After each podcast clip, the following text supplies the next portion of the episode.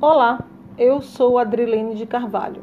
Vamos estar fazendo a leitura da palavra de Deus.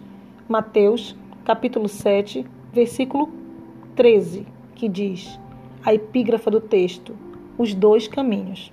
Então, vamos lá. Entrai pela porta estreita, porque larga é a porta e espaçoso o caminho que conduz à perdição, e muitos são os que entram por ela. E porque estreita é a porta e apertado o caminho que leva à vida, e poucos há que o encontrem. Essa foi a leitura da palavra de hoje. Espero que vocês tenham gostado e que absorvam o máximo possível cada palavra da leitura. Fique com Deus, até a próxima. Tchau, tchau.